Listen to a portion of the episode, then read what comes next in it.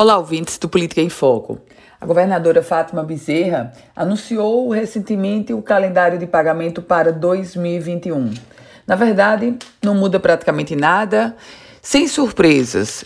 O executivo estadual vai permanecer no mesmo modus operandi. Para quem ganha até 4 mil reais, os salários serão pagos integralmente no mês de, aliás, no dia 15 de cada mês. Quem ganha mais de 4 mil reais recebe 30% desse salário no dia 15 e o restante ao final do mês. Também no final do mês serão depositados os salários para aqueles servidores que integram a administração indireta, ou seja, aqueles órgãos que têm autonomia financeira. Já com relação aos servidores da segurança pública, independente do salário, esses servidores receberão no dia 15 de cada mês. A grande expectativa que há, e ela ainda não foi sanada, é sobre os salários atrasados.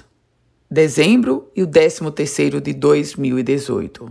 A governadora Fátima Bezerra garante agora para o mês de janeiro o anúncio sobre como acontecerá a quitação desse débito, um débito que soma cerca de 800 milhões de reais, as duas folhas juntas. E a tendência é que esse pagamento aconteça parcelado em 24 vezes. Eu volto com outras informações aqui no Política em Foco com Ana Ruth Dantas.